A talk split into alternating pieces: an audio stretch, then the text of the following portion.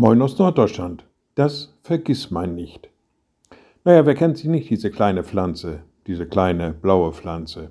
Aus der Gattung der Raublattgewächse, so habe ich gelesen, wird häufig als Zierpflanze verwendet und die Sage hinter diesem volkstümlichen Namen sagt, dass diese kleine Pflanze irgendwann Gott gebeten hat, sie nicht zu vergessen.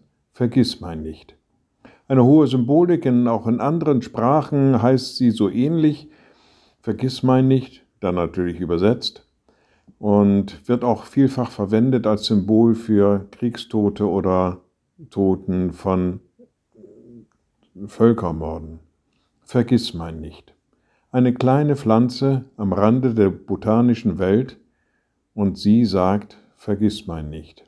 Naja, diese Sage ist auf der einen Seite. Auf der anderen Seite sind wir als Christen gerade aufgefordert, das, was am Rande steht, das, was so klein scheint, nicht zu vergessen. Denn das, was in unseren Augen vielleicht klein scheint, hat vor Gott eine große Bedeutung. Und von daher ist dieses Vergissmein nicht eine stetige Mahnung an uns als Christen, derer zu gedenken, denen es vielleicht nicht so gut geht, die am Rande stehen, die man gerne vergisst, die man übersieht oder was auch immer. Und so denke ich mal, hat Jesus es auch gemeint, wenn er im Lukas-Evangelium sagt, wenn du ein Mittag- oder Abendessen gibst, dann lade nicht deine Freunde, deine Brüder, Verwandten und reichen Nachbarn ein. Die könnten dich ja zurückladen und du wärst schon bezahlt. Nein, wenn du ein Festmahl gibst, dann lade Arme, Behinderte, Lahme und Blinde ein. Also ich sag's mal so, die vielleicht aufgrund körperlicher Handicaps am Rande der Gesellschaft stehen, die man vielleicht auch gerne mal übersieht, wo man vielleicht sogar bewusst wegsieht, weil man sich diesem Leid nicht stellen möchte und der Verantwortung, die wir dafür tragen, da sagt Jesus, die lade ein. Naja, oder mit anderen Worten, vergiss mein nicht.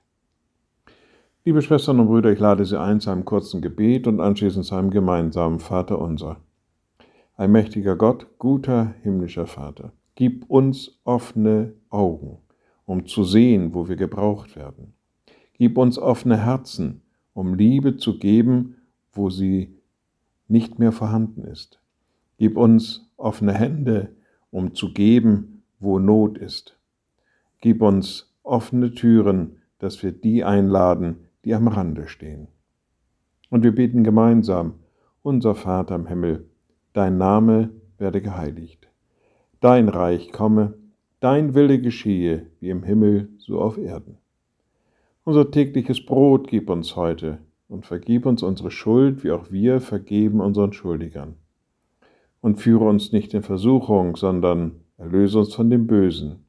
Denn dein ist das Reich und die Kraft und die Herrlichkeit in Ewigkeit. Amen. So seid gesegnet, bleibt behütet und bleibt gesund. Tschüss.